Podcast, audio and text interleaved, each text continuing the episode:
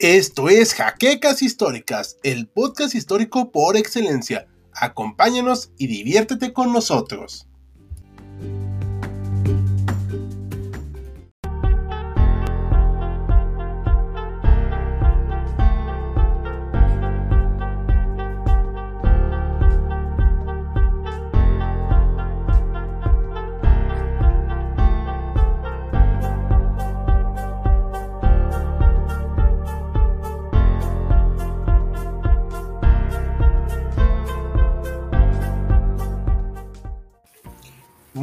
Noches a todos los historiadores que nos acompañan en esta pues, muy cálida noche. Estamos aquí presentes todos los, bueno, parte de los integrantes de HC Historia Contemporánea para hablarles acerca del fin de la dinastía de los Austrias en España, tema que propuso nuestra compañera Ana y que ustedes decidieron elegir. Y antes de presentarlos, les recordamos que le den manita arriba, comenten, compartan y nos pongan sus dudas en el chat, así como también los invitamos a unirse a nuestro Patreon o a unirse a nuestro canal de YouTube con una módica cantidad de 29 pesos al mes, 29 pesos mexicanos.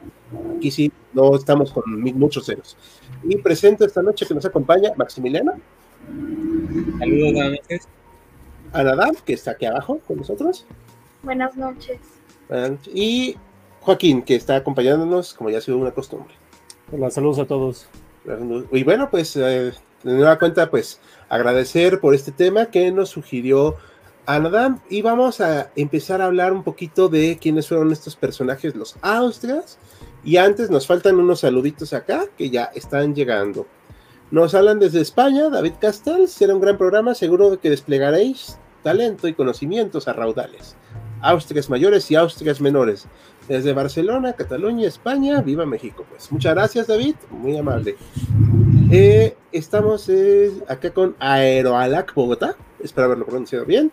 Como preámbulo es de notar que la monarquía española contemporánea no es un ejemplo de nobleza, son demasiados escándalos para una familia titular, lo que la hace ver al mundo como algo innecesario. Bueno, eso ya es una postura que no vamos a abordar, pero eh, para que no se quede como en el olvido este comentario, pues ahí lo ponemos. Diogo de la Cruz, hola HC, hola Diogo, ¿cómo estás? Hola, buenas noches, Alejandro Cadena, ¿Cómo llegaron los Austrias al poder en España? Ahorita vamos a hablar de eso, perdón, un mosquito. Sexto vivo, eh, en vivo consecutivo, sí, y esperamos que sean muchos más. Pues bueno, a ver, antes de que empecemos a hablar de por qué llegaron los Austrias, platícanos, Ana, ¿por qué decidiste elegir este tema? Mm, este tema, digo, de por sí yo pienso que esta época, esta época en la historia siento que no se aborda mucho o se ha abordado de una manera un tanto mm, no incorrecta, pero un tanto, eh, se ha visto desde un punto de vista negativo, sobre todo con el caso de Carlos II, del que vamos a hablar. Y por eso se me ocurrió este tema de cómo es que acabó esta gran dinastía y cómo esta gran dinastía que en su momento fue la superpotencia del mundo en ese momento, ¿no? Sí, sí, de hecho, y llegaron a dominar gran parte del mundo, ahorita vamos a hablar de eso y vamos a hablar de los temas que tenemos aquí eh, puestos por la compañera y por los demás integrantes de HC. Pues bueno, vamos a empezar. Por último, los últimos saludos, doctor Laikan, buenas noches, me reporto con los mismos HC, muchas gracias, doctor Laikan. Y Diego, sexto de, directo seguido, muchas gracias. Pues vamos a empezar a hablar de quiénes eran estos personajes, los Austria.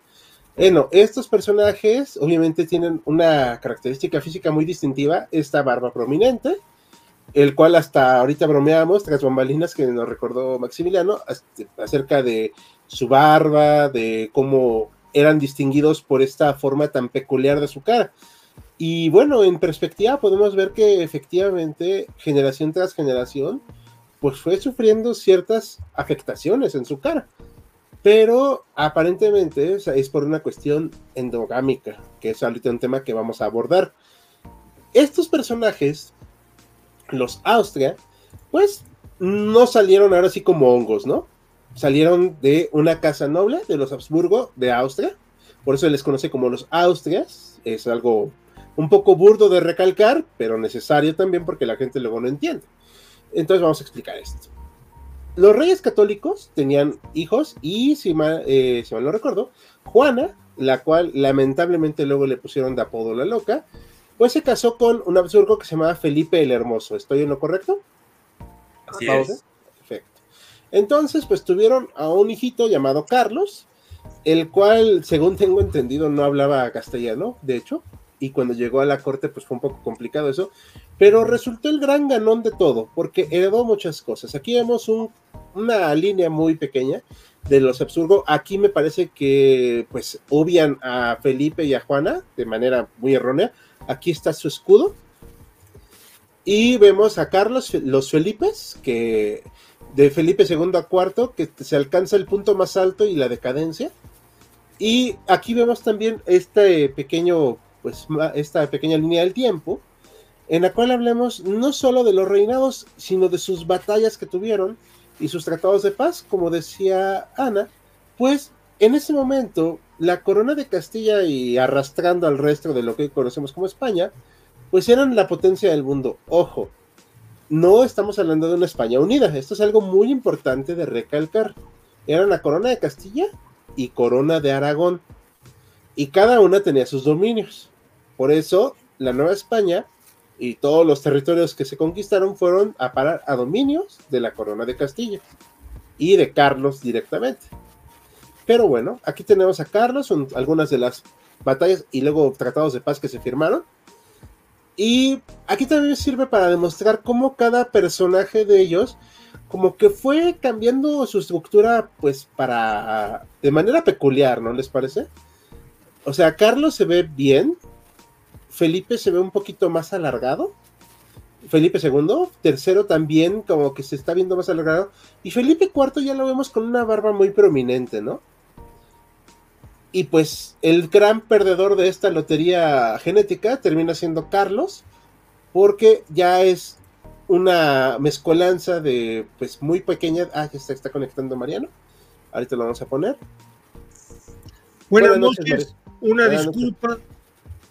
No te preocupes, Mariano. Buenas noches. Ahorita retomo el hilo. Saludos, Mariano. Vamos a seguir retomando el hilo de donde íbamos. Y si damos cuenta, y no sé que ustedes que parezcan, pues sí, ¿no? Cada uno se fue haciendo muchos cambios físicos por esta cuestión de la endogamia y ahorita platicamos de ello.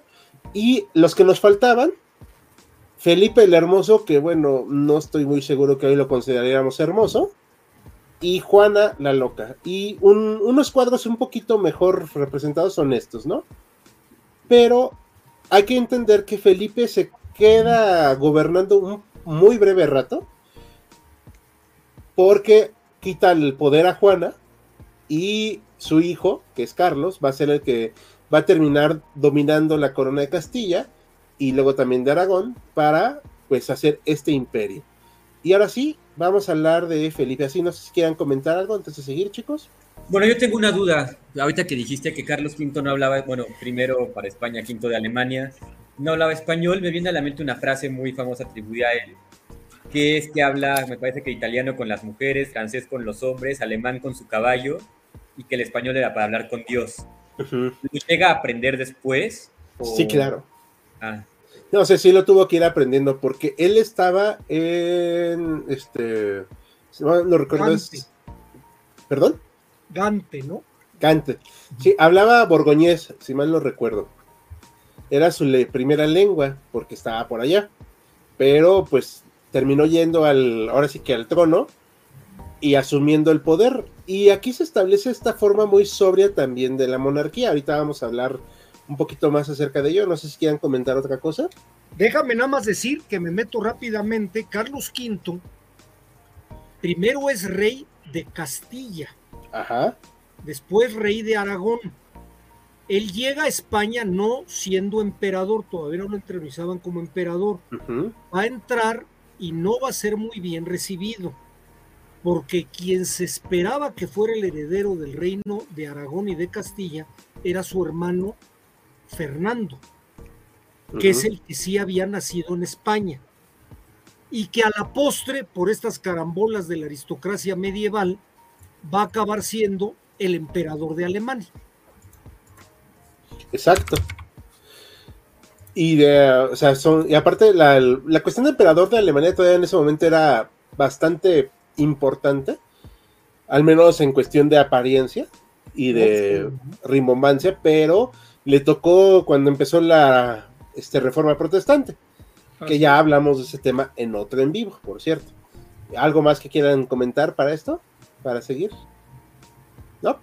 No. No, bueno, ah, vamos a hablar unos, este, unos saludos más para que no se nos junten, que ya luego se nos juntan.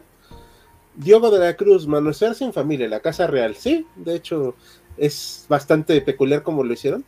Sergio Lugo, buenas noches a nuestro patrocinador. Muy buenas noches. Jan Jaimes, también otra de nuestras patrocinadoras. Muchas gracias. Olimpo, hola, buenas noches, hola Olimpo. Felipe II, todo un grande.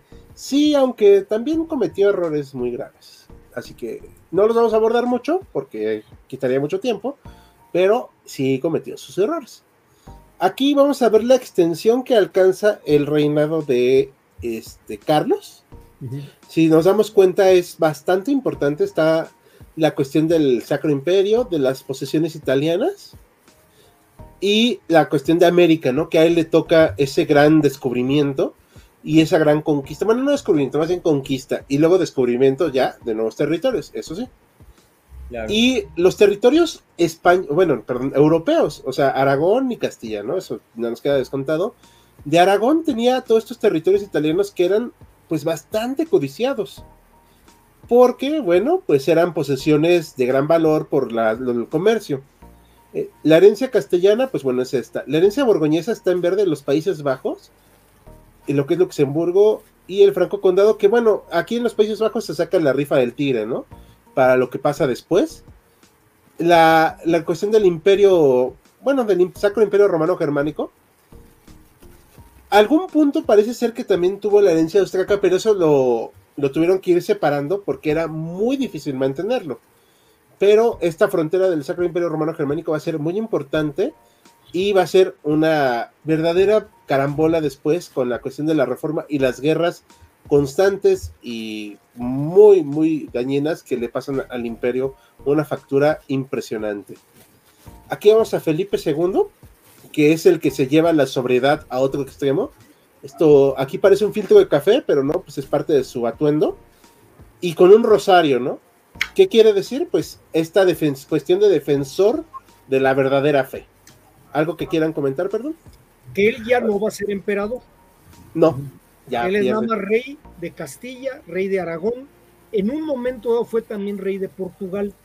Porque si acordamos, Carlos se había casado con Isabel de Portugal, entonces también era parte, pero ya el emperador era su tío Fernando. Que bueno, también es rey de las Indias Occidentales, ¿no? Exactamente. Sí, y de hecho, o sea, ya el imperio ese de, pues el emperador de ah, el imperio romano germánico, bueno, ok, va, pues ya lo pierden, pero o sea, la extensión que alcanza sus dominios. Pues es, o sea, no se... que la del imperio en sí. sí. O sea, no se pone el sol, ¿no? Literal. Porque aparte con la cuestión... Perdón. No, nada más una anécdota. En el trono de los Habsburgo, en algunas de sus dibujos, en las pinturas, vamos a aparecer las vocales A, E, I, O, U y uno diría, pues, ¿qué estaban enseñándonos el castellano? Es que uno de los dichos del imperio austriaco era Austria est imperare orbi univers. O sea, Austria es el imperio de todo el mundo. De todo el mundo. También es importante eso que antes en, su, en sus imágenes, en sus monedas, estaba el non plus ultra, que está en las columnas de Hércules, ya no hay nada más allá. Pero ya que descubren América, ya que la conquistan, entonces ahora es plus ultra, ahora va a ser más allá. O sea, sí que lo retoma Franco, ¿eh, Maximiliano? Ese plus ultra es el escudo franquista. Claro. Mm. Exacto, y que luego por eso andan acusando casi casi a los reyes católicos de ser franquistas. Que, pues, ah, sí, y Viajaron al futuro.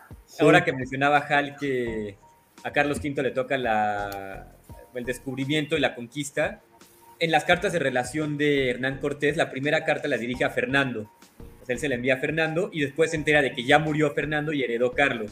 Entonces ya la segunda, si ustedes la leen, va dirigida a Carlos I de, sí. Son un buen documento. tiempo en que Fernando, no sé si aquí la carta que le mandó, la mera verdad lo desconozco, si se le está mandando al hermano o al papá, Fernando el Católico, a la muerte de Isabel la Católica, fue regente del reino de Castilla, mientras Carlos V tomó el poder. Sí. Sí, pero fue hasta el fue antes de que llegara Hernán Cortés y Nueva España en el 16, ¿no? De hecho, hay no, las fechas. Hernán Cortés funda Veracruz cuando Carlos V está siendo entronizado como emperador en Frankfurt, en la misma fecha.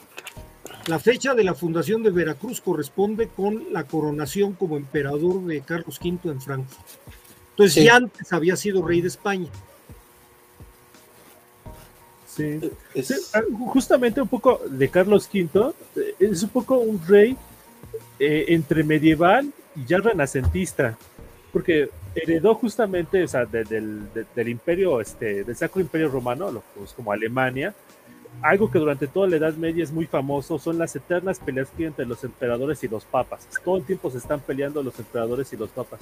Pero también le toca justamente esta época en la que está iniciando la, la, reforma protestante. Y de hecho, una, eh, un episodio muy famoso del, de la historia entre la, lucha entre el papa y, el emperador es el famoso saco de Roma, que se da bajo las tropas de Carlos V, en el, que muchas de las tropas de Carlos V, de hecho, son protestantes, que, están, este, que el emperador teóricamente es católico, pero buena parte de sus tropas son protestantes, que son las que saquean Roma en, este, en, el año 27, si mi memoria no me falla.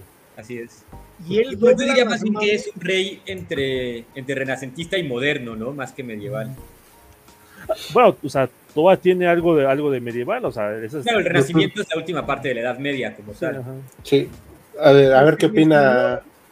Perdón. Lo que mencionabas del, del, de los protestantes, él ante, a diferencia de su hijo, de Felipe II, que va a aventarse la guerra contra el protestantismo, él dobla las manos con los varones protestantes de Alemania. De hecho, hay una escena donde se hincan ante él y le dicen, Señor, antes de apurar de nuestra religión, córtenos la cabeza. Y se achicó Carlos V. Agarró, se regresó de ahí y de ahí dejó permanente el protestantismo en Alemania. Sí, ya, ya también lo veo como una lucha perdida. No sé qué opine Anadam al respecto. Sí, sí, ya, ya se veía un poco como perdido y también, digo, y también se vio un poco, yo creo que también fue una herencia que se heredó en América, que sí le tenían miedo al protestantismo, porque era un imperio católico, pero tampoco es como, tampoco iban a atacarlo, vaya. O sea, lo que sí procuraron fue evitar que se difundiera hacia acá. Digo, también por eso vieron como. Sí, o sea, o sea, aquí no, aquí somos católicos. Ajá. Allá, pues sí nos vamos a agarrar, ¿no? Hay quien le achaca a Carlos V de que Carlos V era erasmista, ¿eh? Es la época de que tiene mucha fuerza Erasmo de Rotterdam. Pues fue su profesor, ¿no? Y fue su profesor. Entonces hay quien habla de que sí, como que se cargaba un poco al protestantismo. Pero bueno es, que, es que también los protestantes alemanes sean, en cierto sentido, muy únicos, muy, muy del centro de Europa. O sea, ya cuando el protestantismo se extiende un poco más al occidente, ya entra más bien su fase calvinista, no tanto ya luterana. Exacto. Vamos, vamos bien, chicos. Eh, ah, bueno, algo que sí me gustaría terminar de aclarar. Hay un libro de Martín Ríos, sí es Martín Ríos, sí, del mundo de los conquistadores donde hablan precisamente de esa transición de la idea medieval como epopeya, caballeresca, y lo llevan a la conquista, pero chocan con este mundo renacentista, ¿no? O sea, que va, va cambiando la percepción de la realidad. O sea, el centro del humano, la, la forma de pensar, es, un, es una colisión muy fuerte, pero que lo van adaptando y también le tuvo que tocar, pues, precisamente a Carlos un momento de transición, ¿no? Sí, exacto. Por eso esta idea del cabildo, cuando lo funda Cortés acá, no es casualidad, o sea, es una forma de legitimarse. Muy medieval, pero pues, legitima. Ah, retomando la anécdota que nos contaba Joaquín, cuando las tropas de Carlos V saquean Roma, creo que es importante destacar que Carlos V no ordena el ataque, ¿no? O sea, él tenía tropas allá por otro motivo, se quedan sin provisiones y entonces deciden atacar Roma. Y, el, general que, y el general que estaba a cargo del asedio fallece en el asedio y pues las tropas se quedan sin comandante, alguien fuerte que les diga, oigan tranquilos, ¿no? pues, claro, claro, que además, eh, bueno, la Guardia Suiza es como su gran momento, ¿no? Que logran proteger al Papa, lo llevan hasta el castillo Sant'Angelo y lo protegen hasta la muerte literalmente. Y después el Papa le va a meter la regañiza de su vida a Carlos V, no por permitir que haya pasado eso.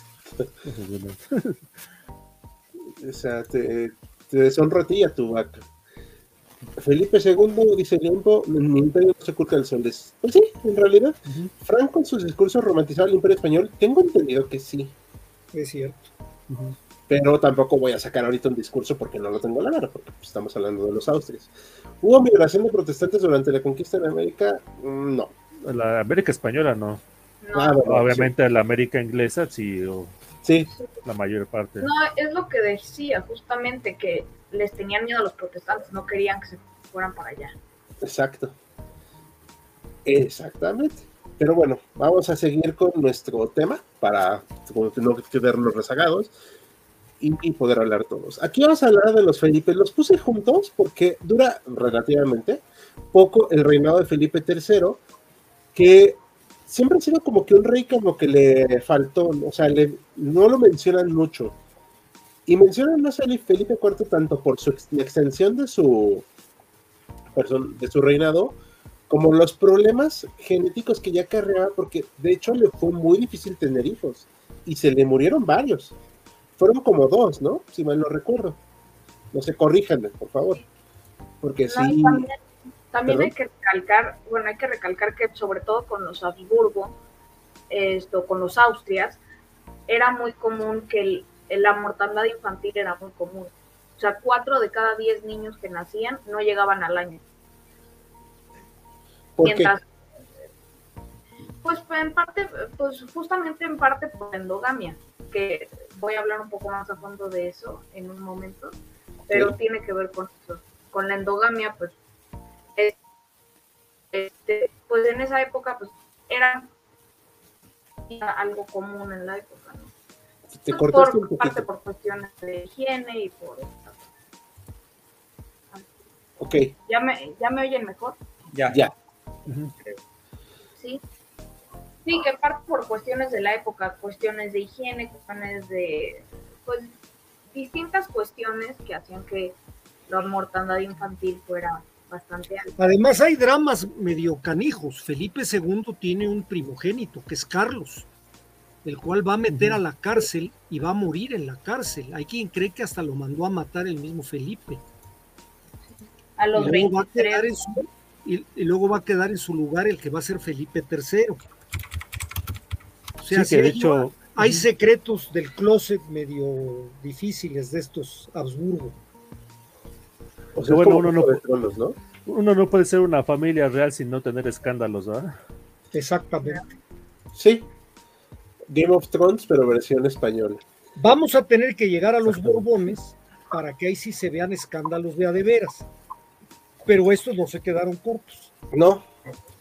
Bueno, acá sí. Sí, acá lo, que vemos más.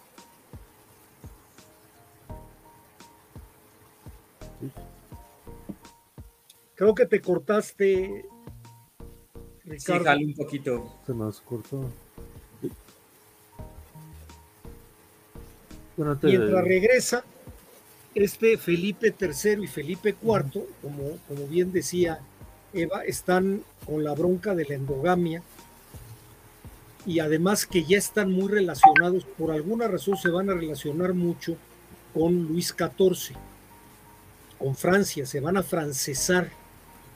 Esa es una de las razones del pleito que va a venir después, con la idea de que entre como un rey francés, el nieto de Luis XIV.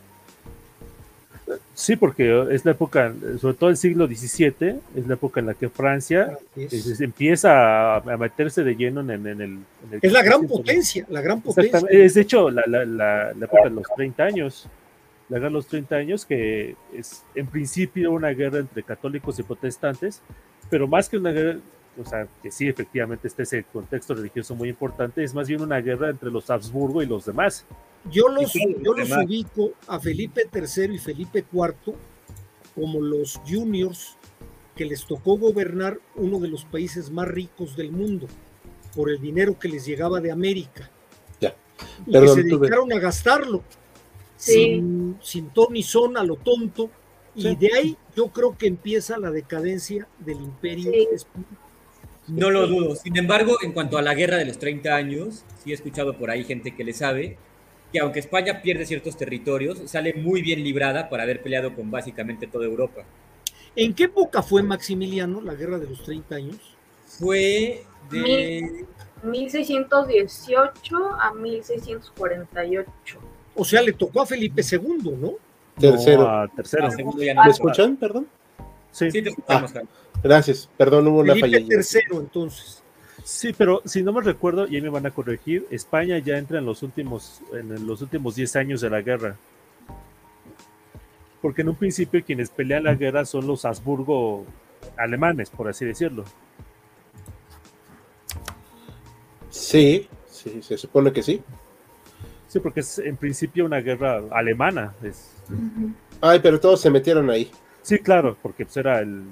Todos con todos. Exactamente, era, el corazón, por así decirlo, de Europa en, el sentido político. O sea, era, el sacro imperio romano. Eso se les fue el dinero. Claro, en guerras sin ton ni son. Exacto. Y bueno, aquí ya vamos a entrar a la crisis del siglo, la crisis de la monarquía, precisamente del siglo XVII, que nos va a exponer Ana, nos va a platicar de este tema. Perdón por la falla técnica, ya, ya parece ser que todo está en orden. Ahora sí, te cedemos la palabra, Ana. Sí. Eh, bueno, eh, yo creo que es importante mencionar esta crisis en la monarquía. ¿Por qué? Porque luego uno piensa que ya con el reinado de, que, por culpa de Carlos II un poco, un poco se lo atribuyen todo a él, ¿no? Y no es cierto.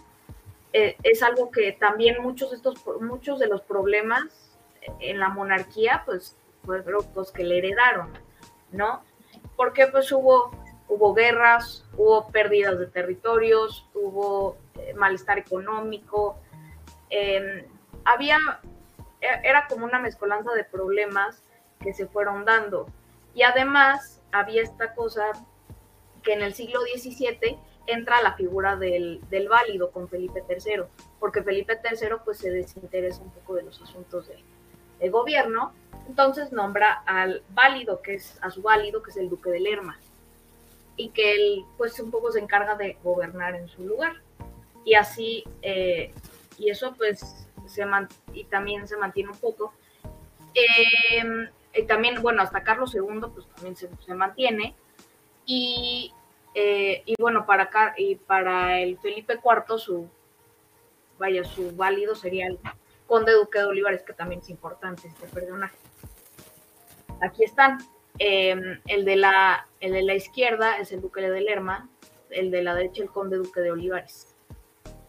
¿Y qué es lo que, qué es lo que pasa en el siglo XVII? Primero, había una profunda depresión económica, primero porque porque una medida que se tomó un poco para un poco saldar deudas y todo es había la acuñación de las monedas de Bellón, pero que eventualmente contribuye a una inflación. Este, pues también pues hay muchas deudas también y también había un descenso de las cantidades de metales preciosos como es la plata de América que llegaban desde las Indias sea, ya no llegaban, ya no llegaba tanta cantidad, ese era también el problema, que no, no, enviaban toda la plata y pues como dijo el doctor Mariano, pues se la gastaban, ¿verdad?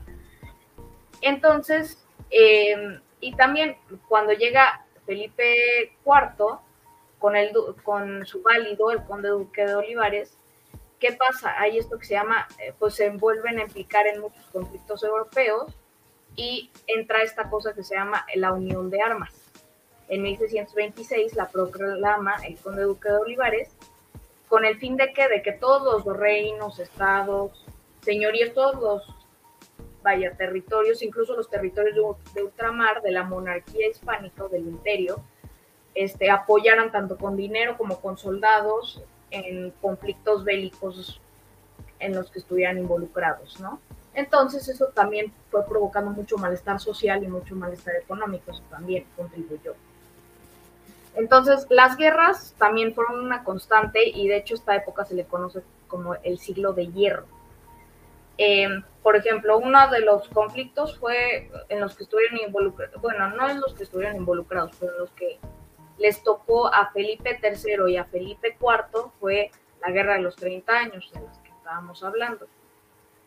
Y de hecho ahí, a raíz de esa guerra, se firma este tratado de paz que se llama la Paz de Westfalia, que en de 1648, que ¿qué significa? Significa el triunfo, eh, significa un poco el triunfo de esta Europa horizontal, que quiere decir que se basaba más, una idea que se basaba más en monarquías más independientes eh, y en la búsqueda en monarquías independientes y en contrario a una Europa vertical, en que todos los reinos que estarían subor que tendrían que estar subordinados al emperador y al papa, ¿no?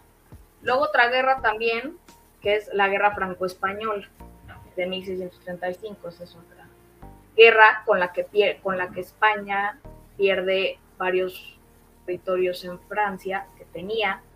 Em, y, que otra, y también otra crisis grande es la crisis, la famosa crisis de 1640, de la cual se desencadenan pues, distintas revueltas debido a este malestar social, económico, em, y pues normalmente que se, locaban, se lo, estaban localizadas en distintas zonas, como Cataluña, Portugal, Nápoles y Sicilia, Aragón también. Entonces, sí, sí fue una gran crisis llena de problemas que se fueron acumulando y que eventualmente, pues también esto también se lo van a heredar a Carlos II, no, no fue todo él, no, tampoco es necesario adjudicarle todo a él, que por él se acabó la dinastía, entró en declive la decadencia, ¿no? Esto también hizo, y esta crisis hizo que eventualmente pues la dinastía perdiera, fuera perdiendo su poder hegemónico, ¿no?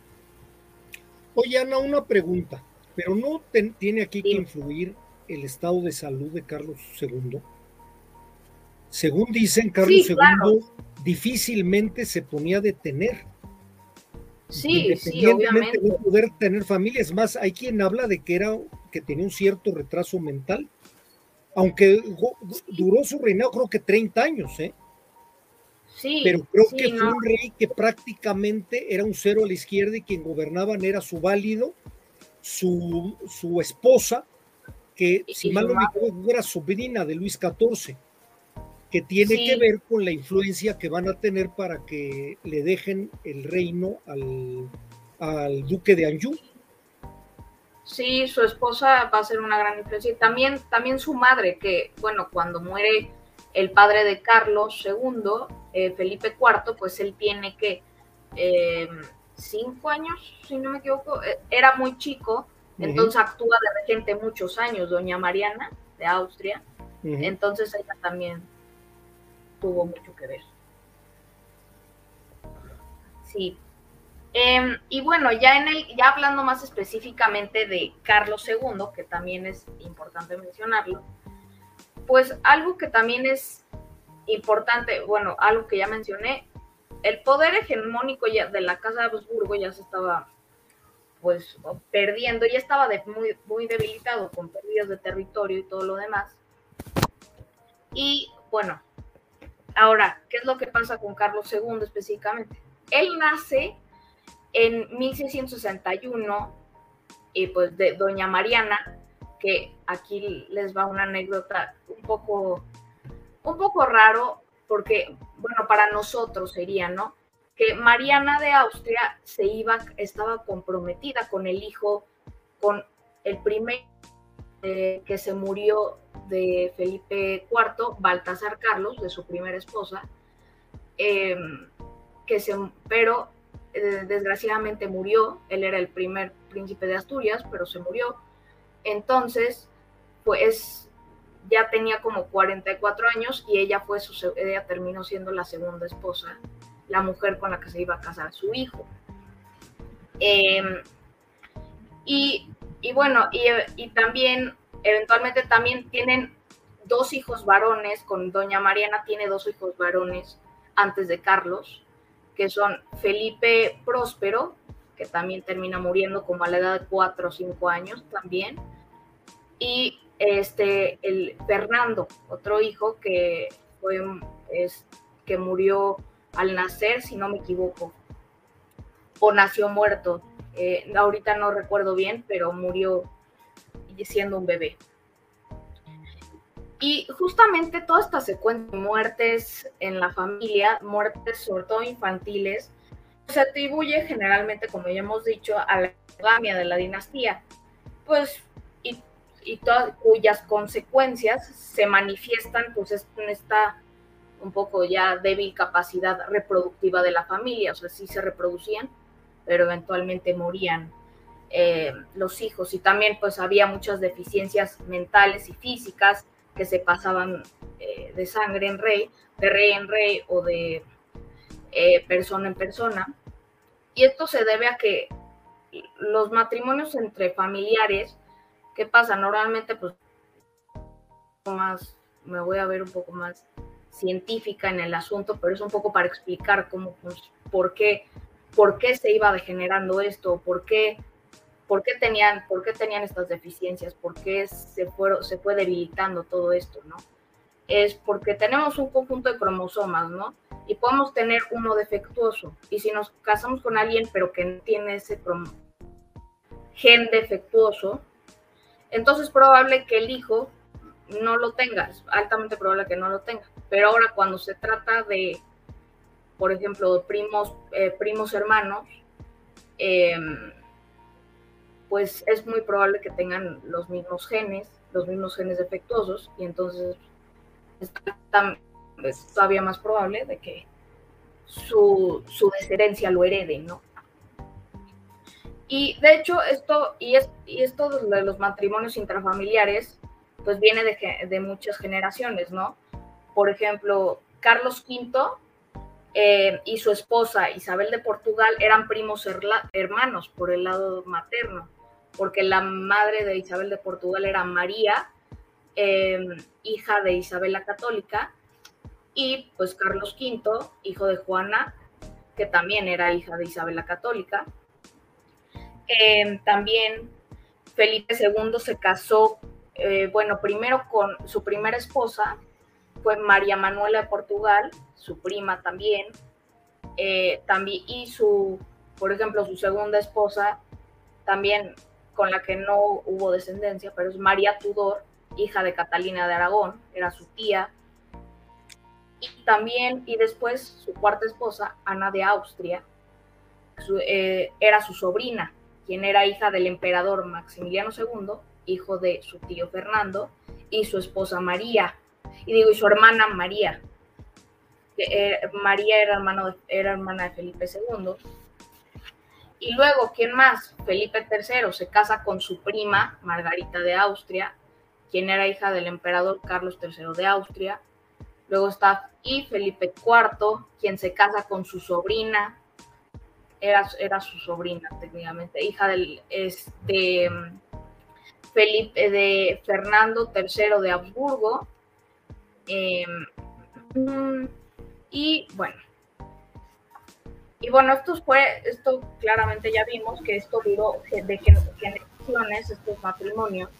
Entonces, pues obviamente ya, ya habiendo llegado a este mundo, pues ya, ya mostraba una salud muy precaria, ¿no? De hecho, se dice que hasta los 5 o 6 años no pudo caminar, por ejemplo, em, que hasta, eh, que, y bueno, ya un poco más grande, a los 9 todavía apenas podía caminar todavía. También pues su formación intelectual pues tampoco fue la mejor, pero porque pues por todas sus afecciones tampoco, se, tampoco podía mucho. Eh, o sea, básicamente por todas estas afecciones y por su salud, pasaron su educación a un segundo término, a un segundo plano. Entonces, pues tampoco tuvo la educación necesaria para gobernar. Eso también hay que tenerlo en cuenta y de hecho a los nueve pues todavía le costaba también hablar, a los nueve años todavía le costaba hablar, todavía no sabía leer y también apenas diferentes que apenas podían contar hasta 100. Entonces, sí, era, era un problema, ¿no? Que preocupó a todos en un momento. Y de hecho, ah, sí, perdón. No, no, no, no, continúa y ahorita te comento algo. Ok. Y bueno, incluso su madre, Mariana de Austria, que también estuvo muy preocupada por esto, pues de que le pasara algo. También evitara, evitaba que practicara esgrima, equitación o cualquier actividad física. Entonces tampoco salía. Em, entonces, bueno, como eh, al morir Felipe IV, mm, doña Mariana, Mariana de Austria, estaba muy consciente de todas, este, pues, de lo que, un poco de lo que, de lo que, de todas las afecciones de su hijo, entonces, de todas las limitaciones, vaya, entonces, eh, entonces, pues se le atribuyó la regencia a doña Mariana, eh, cuyo que con el tiempo pues se fue anulando la capacidad de Carlos tomar la decisión, ¿no? como lo hacíamos en su momento, ya eh, el, papel de Carlos, incluso siendo ya gobernando y estando en el trono, pasó a un segundo plano. Y pues también la, este, la reina Mariana, pues se confió mucho en sus válidos, un válido, el más famoso es el que tenemos aquí, que era también su confesor, era un jesuita, que era eh, Juan Everardo Mitar.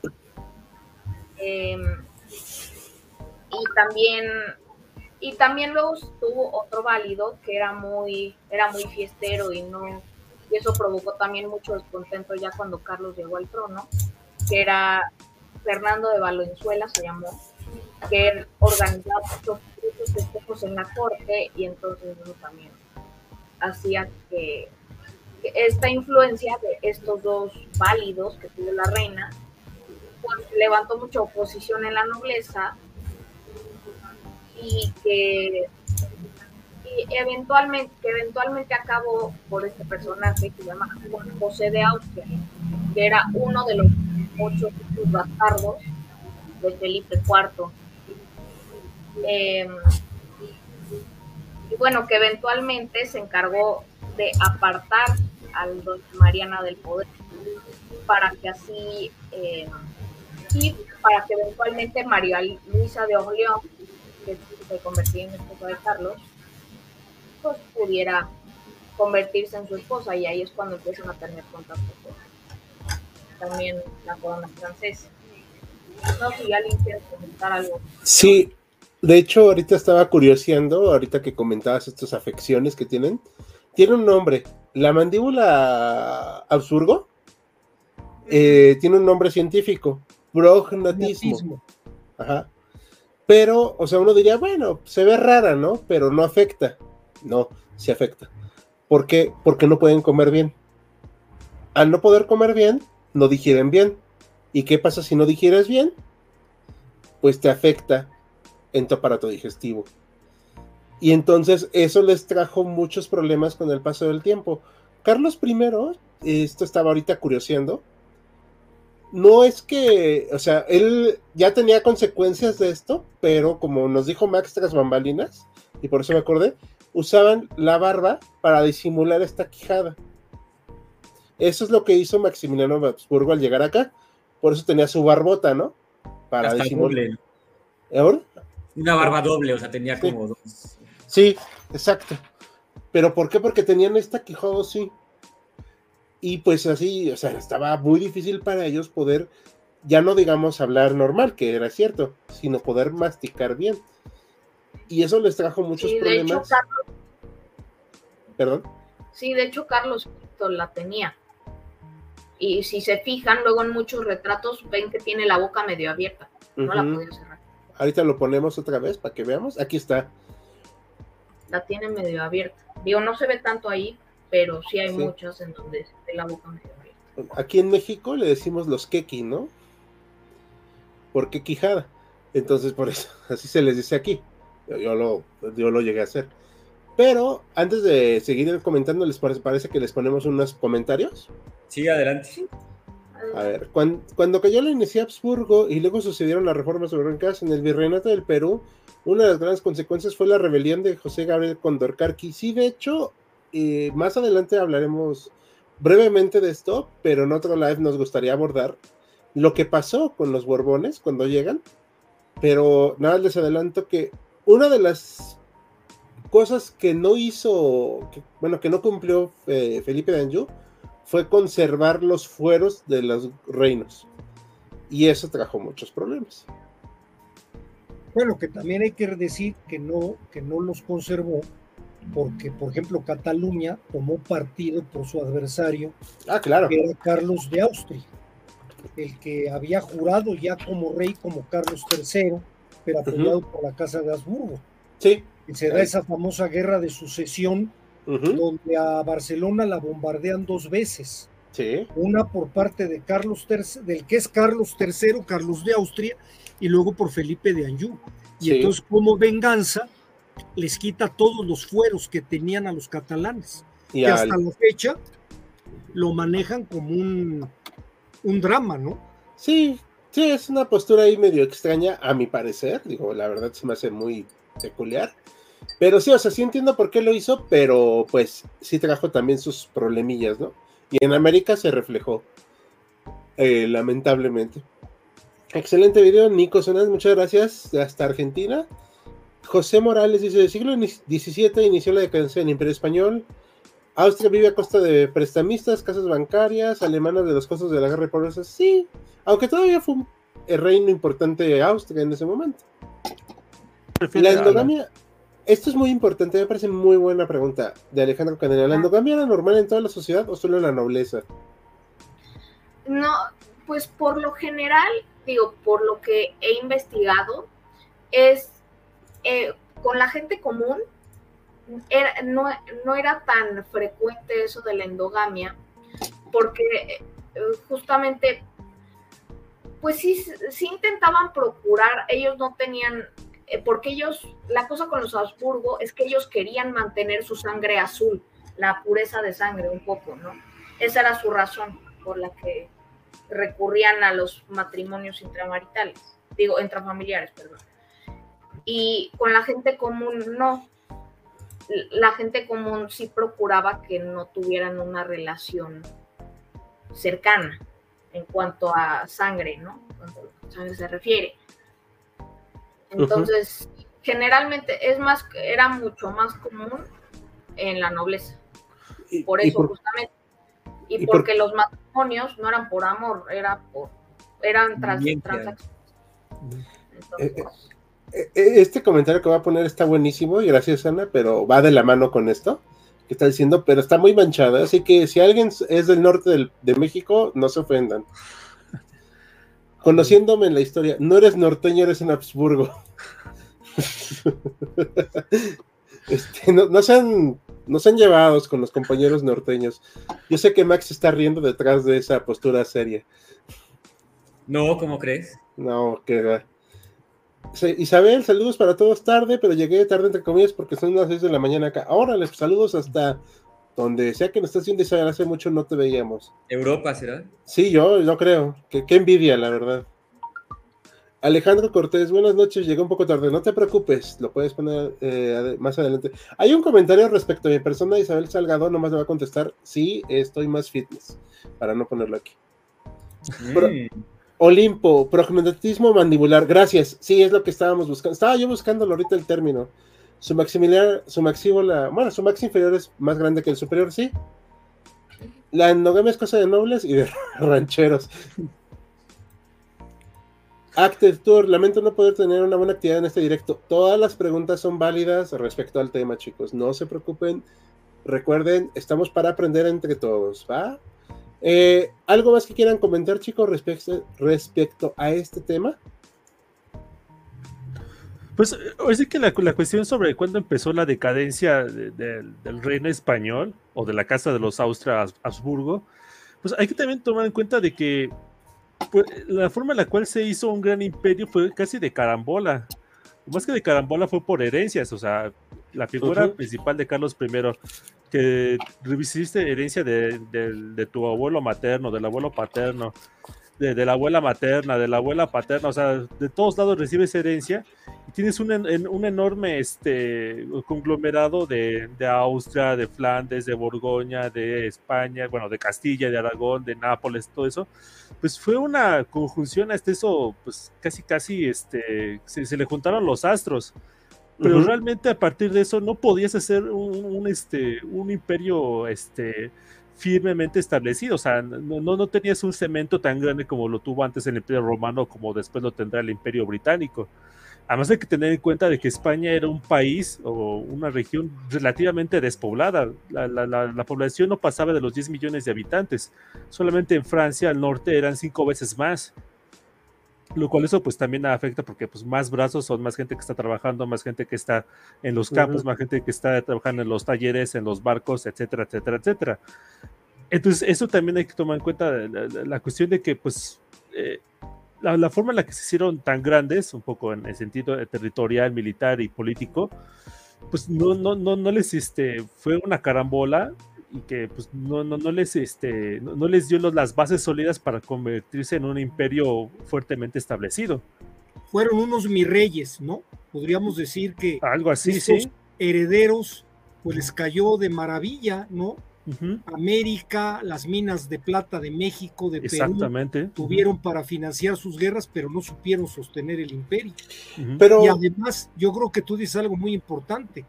Lo primero que hay que decir que todavía no existía España. Seguían siendo reinos. Cuando realmente podemos hablar de España es cuando entran los Borbones. Exactamente. Estos cuates eran un conglomerado de etnias, de, de países, de naciones, algunos muy relacionados, otros no y que cada uno tenía sus objetivos comunes. Por ejemplo, Aragón tenía mucho la mira hacia el comercio mediterráneo. Castilla tenía mucho el enfoque hacia América. Por otro lado, los reyes en funciones tenían que cumplir los compromisos. Si no era con Alemania, era con Borgoña, era con Francia, y tenían que mover a sus ejércitos, que costaba un dineral, en función de los compromisos que tenían, pero ya no había un objetivo político empezaron a jugar a lo que los demás querían, como fue el caso de Alemania, bueno, lo que iba a ser Alemania y el caso de Francia. Francia se posiciona como la número uno, no pueden con Inglaterra, el fracaso de la Armada Invencible es uno de los golpes más fuertes para, para, la, corona, para la corona castellana, aragonesa y, y portuguesa, porque estaban juntos, pero aunque no era España, y pues todo eso costó dinero. De hecho, yo sostengo que el, el, crecimiento industrial de Inglaterra, Alemania y los Países Bajos se hizo financiada con la plata y el oro que salió de América. Los españoles se lo gastaban y los otros lo ponían a invertir y a generar negocios porque también ya tenían la bendición del capitalismo protestante. Sí, Sí, o sea, eh, bueno, o sea, no, perdón. No, no, no, perdón, tú. Ah, bueno, sí, o sea, hay que tener en cuenta que o sea, definitivamente el, crecimiento este, en los Países Bajos, a lo que es Holanda, incluso también Bélgica, ya tenían una, unos talleres, este, o un desarrollo un poco industrial, entre comillas, que ya venía desde finales de la Edad Media, desde el siglo XIII, desde el siglo XII. Francia, era, como decía, una población eh, enorme, tenía cinco veces más habitantes que España. Inglaterra era homogénea. Era, bastante homogénea. Sí, exactamente, era más homogénea. Inglaterra estaba viviendo ya este, los primeros años justamente de la Revolución Inglesa que sentó las bases de lo que fue posteriormente la Revolución Industrial. Incluso Italia, bueno, más que, más que Italia, el norte de Italia, pues ya tenía pues ese desarrollo capitalista que también venía de siglos atrás. España realmente pues realmente ni población tenía. El, famoso ejército de los tercios españoles que, que, este, que, dominaron buena parte de Europa durante poco más de 100 años. Creo que ni la mitad eran españoles, la, mayor parte eran alemanes, italianos, flamencos, borgoñeses, etcétera, eran, eran de todos lados. Y eso era lo que tenía. Exactamente, porque desde España no podían sostener a todas esas tropas. Así es. Y justo también, por ejemplo, hablando del caso de Carlos I, de España y Carlos V, o Carlos V de Alemania, él, él justo él abdica al trono, porque ya llega un momento que ya no puede mantener todo eso. Entonces, eventualmente llega a abdicar. Entonces, solo quería agregar ese, ese pequeño, ese pequeño curioso. Sí, es lo que comentábamos ahorita también al principio, ¿no? O sea, la carambola de Carlos, o sea, él le tocó será así la rifa más importante y le tocó como que todo se condicionó, como dijeron los astros, pero le tocó luego lo más feo. Guerras por todos lados. Exactamente. No, y además le tocó viajar gran parte de su vida y pues ya llegó un momento en que el pobre hombre ya, ya estaba agotado. Sí. Que de hecho, la capital de España, de Castilla, Madrid, se constituyó ya con Felipe II. Antes de él, o sea, la época de Carlos I era básicamente una corte itinerante, o sea, que iba de un lado a otro. Es cierto. Era un rey bastante pues, viajero, como decían. Era un rey que también él se extenía un mandato mesiánico por copiarle a su abuelo. Él, su enfoque era más al imperio que hacia todo lo demás que era España. Realmente América le importaba por todo el dinero que le empezaba a mandar los conquistadores que estaban aquí en América. Pero él, su enfoque era Europa. Sí, por eso no la soltó. No, sí, en el caso de América, por ejemplo, este, quien más ayuda en el caso de América. Se trabó Ana, ¿verdad? Sí. A ver que ahorita recuperamos. Ya, ya me escuchan mejor, es que creo que me trabé. Ahorita sí, ahorita sí. pero hace ratito no.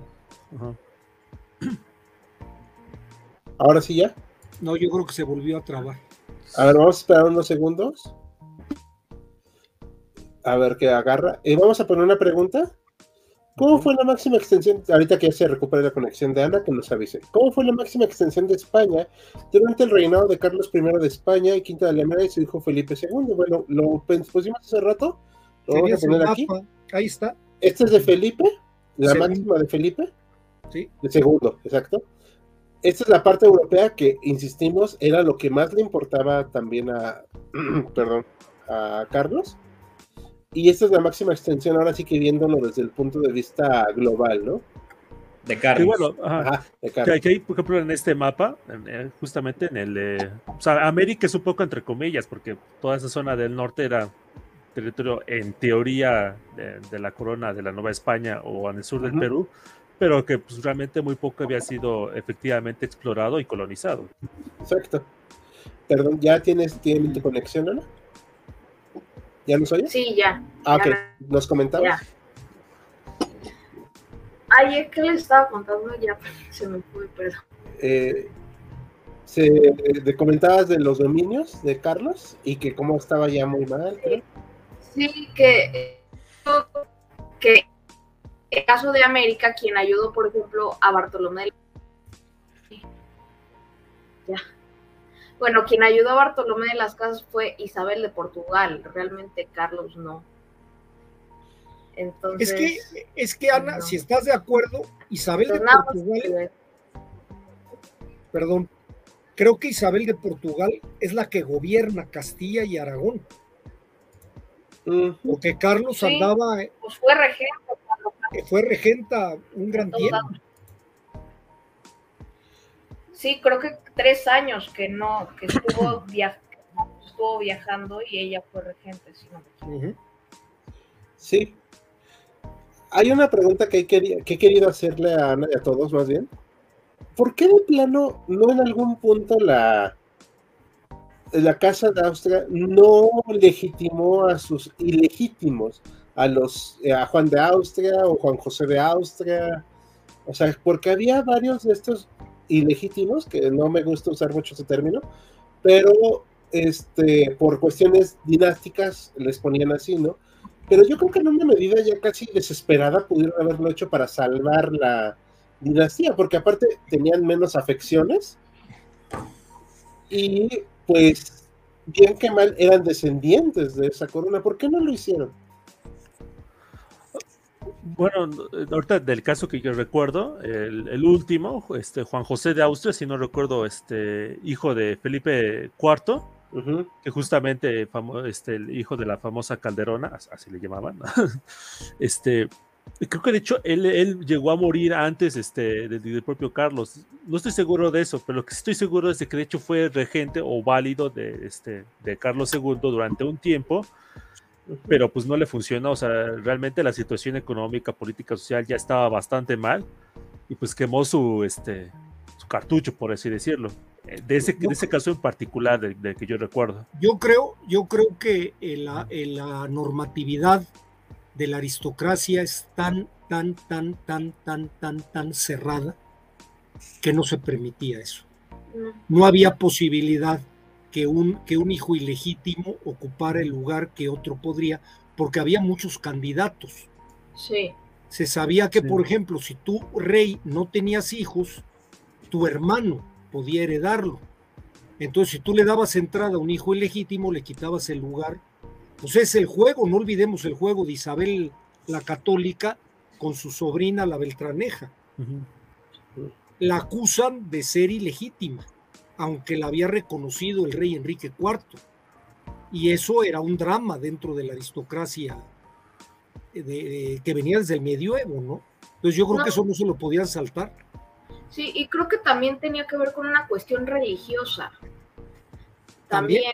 También, seguramente. Eh, que, eh, tenía, los hijos tenían que ser con quien estás casado. Se supone que tienes, que prometes fidelidad, se supone. Pero pues... Pero los, pues, que, los que nacieron fuerte, fuera fue un pecadillo. Sí. ¿no? Lo confesaban y te absuelvo, pero no les permitimos que, que, tengan un puesto importante, aunque siempre les daban algo, ¿eh? Sí. Juan José, perdón, ahorita para ampliar lo que dijo Joaquín, Juan José de Austria, leyendo acá, porque pues insisto, no conocemos todo, era un personaje bastante capaz, ¿eh? Fue virrey de, pues, de Barcelona, si mal no recuerdo. Y rey de Aragón, perdón, me equivoqué. Y rey de Aragón, gobernador de los Países Bajos, y pues murió, obviamente, pues, hoy decimos relativamente joven, a los 50 años. Yo me imagino que en aquella época ya era una edad considerable, pero el tipo era capaz, o sea, igual este Juan de Austria, el, hijo de Felipe, el hijo de Carlos V. Ajá, era un hombre. Fue el gran capitán. Sí, pero, o sea, me refiero a que, que de algún punto yo creo que debieron de flexibilizarse. Estoy hablando a, en mi perspectiva, obviamente, no, no estoy hablando conforme ellos. sí. Ya se han flexibilizado. Sí, claro. Ya, ya no les queda de otra. No. Pues yo creo que porque ya vieron qué pasó. Sí, sí, no, y de hecho, o sea que también ahorita vamos a hablar de Carlos también, que no era ni tan ni tan malo ni tan este, hechizado. Pero, perdón. No, no, no, no, adelante, adelante. O sea, sí, como que esta idea de, los hijos ilegítimos, pues les pudo haber ayudado en algún punto a tratar de, de salvar su dinastía, pero bueno. Ah, porque si tú a pensar, porque sí ha habido este, hijos ilegítimos que se han convertido en reyes, ¿no? O sea, el caso más famoso es el de Guillermo el Conquistador. Pero si, si uno eh, se pone como que un poco a analizar los casos, mientras más reciente es más difícil que un hijo legítimo se convierta en este en soberano. Quizás, supongo, o sea, no estoy seguro, a lo mejor aquí algunos pensará o en, este, nuestra audiencia, es por la conformación de los estados modernos este, renacentistas, que ya están este, un poco burocratizando ya más bien el asunto, ya es más este, eh, reglamentado, no sé, entre, entre comillas, ya está más este, eh, estandarizado, por así decirlo, entonces ya importa menos la figura de, un rey. No sé, supongo. Sí, ahí estamos hablando, aquí estamos hablando de monarquías absolutas. Bueno, con los válidos o válidos, digo, ahí sí me queda la duda cómo se pronuncia, pero este, estos cuates que eran los que gobernaban realmente. Recuerdo un poco a la corte carolingia, ¿no? Merovingia, que justamente pasa lo mismo. O sea, el hijo ilegítimo termina siendo más capaz que los legítimos, termina eh, derrocando al rey, derrocando al, heredero, y son ellos quienes tienen la nueva dinastía. Es que no eran mis reyes. Los otros sí eran mis reyes. Los otros sí. Es que querían destacar, precisamente. Pero bueno, eh, dirían que no hay nada nuevo bajo el sol, ¿verdad? Sí, no. Exactamente. Bruno de Gante nos comenta que hoy nos está viendo como espectador.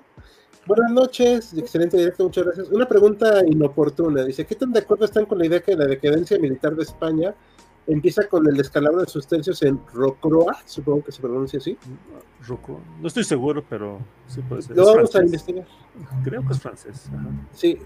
Y nos manda saludos. No, no estoy seguro si es primero esa batalla o la de la Armada Invencible. Yo para mí... Mm, creo que es después esta. Es con la Armada Invencible. Que eso de la Armada Invencible dicen que fue como la gran derrota de España y bueno, etcétera. Pero estaba leyendo que después vuelven a pelear con Inglaterra y de hecho le van a ganar por mucho, pero no es tan recordada como la primera batalla. Sí, sí, sí, porque ya Rocroi, y ahorita me recorregirán, ya la ganó a los 30 años, ya es a mediados justamente del, del siglo XVII. Y yo diría que más que marca la decadencia es ya más un síntoma. Sí. España trató con la Armada Invencible de invadir Inglaterra. Sí, pero nunca pudo. Nunca pudo. Sí, porque en, en Rocroi todavía eran los famosos tercios, porque si bien la, Armada llegó a tener sus puntos álgidos como la batalla de Lepanto, lo que era famosísimo de, España eran los famosos tercios. Así es. Por cierto, aquí haciendo el Wikipediazo, puede estar equivocado, ¿eh? o sea, no lo doy como hecho verdadero. De las de los 27 mil unidades que tenían, perdieron 15 mil. No, pues sí, es un desastre. Y, de los 22 mil que tenían los franceses, perdieron 4 mil, o sea, sí, es un...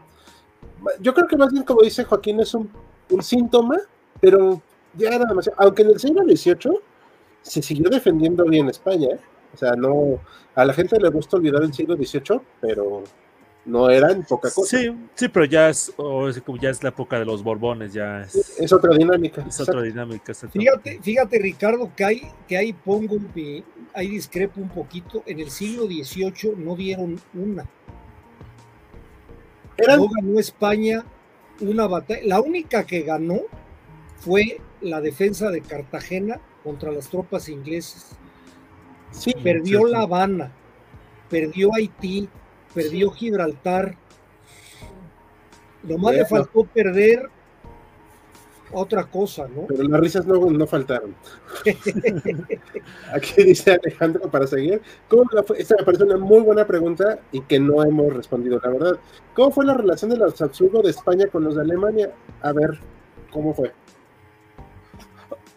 Bueno, hasta donde recuerdo, desde luego, como dicen por ahí, siempre hay momentos buenos, siempre hay momentos malos, pero en general fue una relación de bastante unidad. De hecho, el momento más clave de, la unidad entre los austria-españoles y los austro-alemanes fue precisamente la guerra de los 30 años.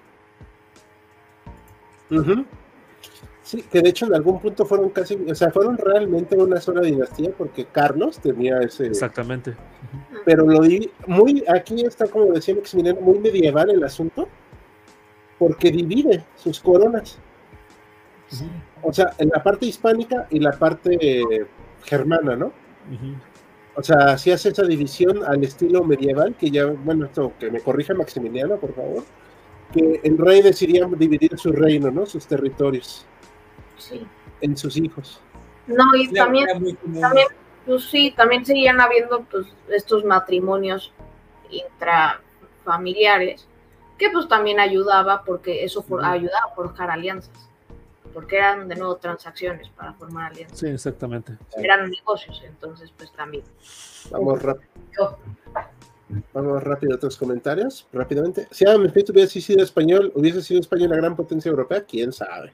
Ah, ah, un poco, un poco de, ese comentario. Los liberales españoles están muy orgullosos de justamente de la escuela de Salamanca, que tuvo sus, inicios justamente en este, en este siglo XVI, y aunque mm, Adam Smith no bebió precisamente mucho de esas ideas, hubo la escuela francesa y toda la escuela austríaca retomó muchas de las ideas que ya habían manejado los, este, la escuela de Salamanca ya a principios del siglo XVI.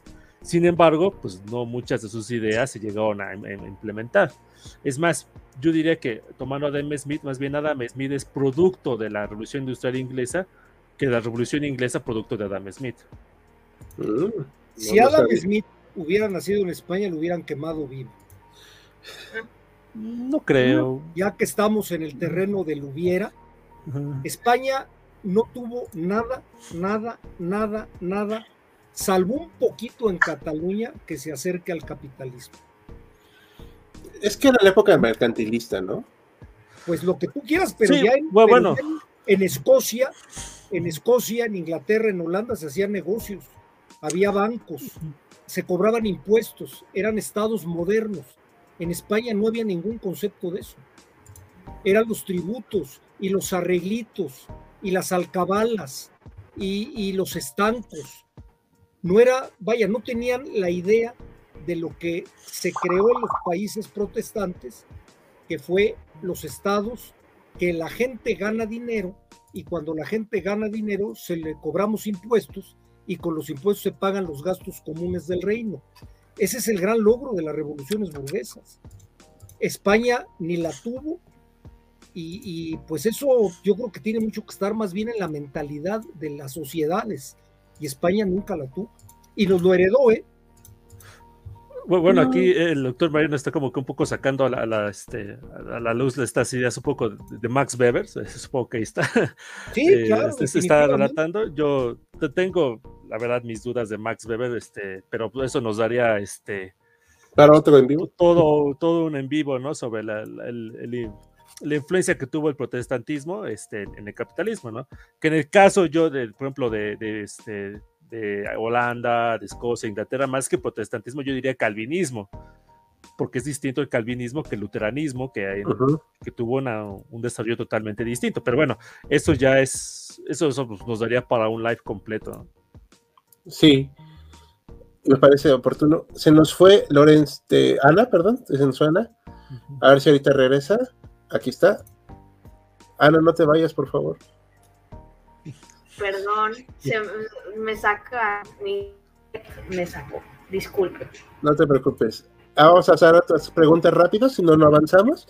Si sus ejércitos eran mayoritariamente de no españoles, que es un concepto ahí todavía complicado, ¿cómo se relacionaban con los soldados? ¿Como auxiliares de los romanos o como mercenarios? Yo creo que como mercenarios, ¿no? Sí, exactamente como mercenarios. Y tengo más cuenta que, de hecho, no solamente la tropa, por así decirlo, era en su mayor parte no española los oficiales y los generales, muchos de ellos no eran españoles. De hecho, muchos de los más famosos, eh, como el, este, Alejandro Farnesio o Ambrosio Spinola, eran italianos. Y como eso había también de, este, pues de, otras nacionalidades, este, que eran flamencos. Flamencos también, alemanes, este, que iban a ser comandantes de, los, de los tercios. Sí, en el mapa que está, nos comentaba, estábamos hace rato, perdón, dicen que faltaban Paraguay, Uruguay y Argentina. Y Filipinas, sí, este, eso fue consolidando después, fue el mejor mapa que encontré, una disculpa. La Unión Ibérica, ¿por qué fracasó? ¿La influencia británica sobre Portugal y su posterior independencia de España? ¿Por qué fracasó? Ah, bueno, en parte era Así que es un poco de, opiniones, ¿no? Ya me dirán eh, aquí ustedes qué opinan, ¿no? Pero en parte eran de los fueros, porque justamente la, gran rebelión que estalló en el, en, el, en el, año 40, 1640, que nos contó rápidamente Ana, no solamente fue en, Portugal, fue también en Cataluña. Y parte de esa idea, porque este, esa idea que querían introducir de pues todo uniformarlo a, a una, sola, este, a una sola corona, que pues fracasó. Y fracasó en el sentido de no solamente de que este, se siguieron manteniendo algunos fueros y leyes, sino que Portugal de hecho se separó. De hecho, como dato curioso, en, ese mismo año que se separó Portugal, este, el virrey en Nueva España era portugués. Y no solamente era portugués, era primo de que se proclamó rey de Portugal, lo cual, pues, este, como se pueden imaginar, pues se volvió un poco incómodo y terminaron este, corriéndolo al, poco tiempo. No, ahí, ahí a lo mejor me va a, perdonar Joaquín que traigo yo mi rollo económico yo creo que no pudo funcionar porque España no tenía sostén económico. Sí, sí, no, sí. no, había, no había forma, no, nunca se planeó qué hacer con la cantidad de dinero que estaba llegando. Todo el dinero se les fue en guerras. no se invirtió en puertos, no se invirtió en astilleros navales, no Caminos. se invirtió en fábricas, y por supuesto no pagaban. Entonces, para conseguir dinero, y ahí hay libros muy interesantes ¿eh? sobre la cuestión de cómo funcionaban los impuestos y los gastos comunes. Lo tenían que hacer por medio de arreglos, y estos arreglos eran con gente de dinero a la cual le daban beneficios, y esos beneficios muchas veces iban a otros países. Entonces ah, España yo creo que se ahogó económicamente, España económicamente no tuvo un sostén. Francia para este entonces era un país homogéneo, era un país que todos estaban trabajando de alguna manera organizada.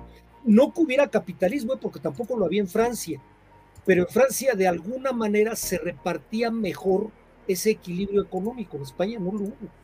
Sí, Francia era un país muy centralizado desde tiempos, no sé, de, Felipe II, yo creo, ¿no?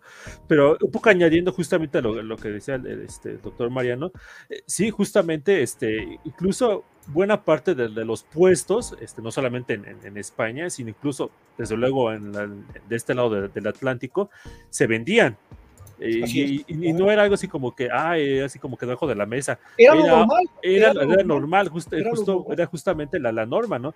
Y esta, y esta idea, curiosamente, no la inventan en, España. venía siglos atrás, e incluso desde Atenas, Roma, muchos de los puestos eran vendidos. La idea era esta. Si tú eres rico y tienes la capacidad monetaria para este, comprar un puesto, pues no vas a tener la necesidad de andar robando las arcas del Estado. Obviamente, ese, esa, esa condición rara vez se cumplía, pero bueno, esa es otra. Y, hay, y no, tienes mucha razón, y, yo le metería otro enfoque. El enfoque es que los reyes, al no recibir el gobierno, tanto de Aragón como de Castilla y el gobierno unificado, eran débiles porque no tenían un sostén económico autónomo, que el único que se les podía dar son los impuestos. Entonces siempre estaban dependiendo o de los prestamistas o de la gente de dinero o de otros países para poder realizar sus asuntos. Lo que salvó estas monarquías hasta el siglo XVIII fue el dinero de América. La plata de, de Perú y de Zacatecas. Eso es lo que lo salvó para que pudieran hacerlo. Sí. Exactamente. Vamos a ver otras preguntas relacionadas con el temita rápidamente dice que no flexibilizaron las cuestiones eh, dinásticas porque pues hubieran abierto la caja de Pandora. Todos los hijos ilegítimos tendrían derecho. Mm, sí, eso también tiene su sentido. Eso también complica las cosas. ¿eh? sí. no lo había pensado así. La verdad es que sí.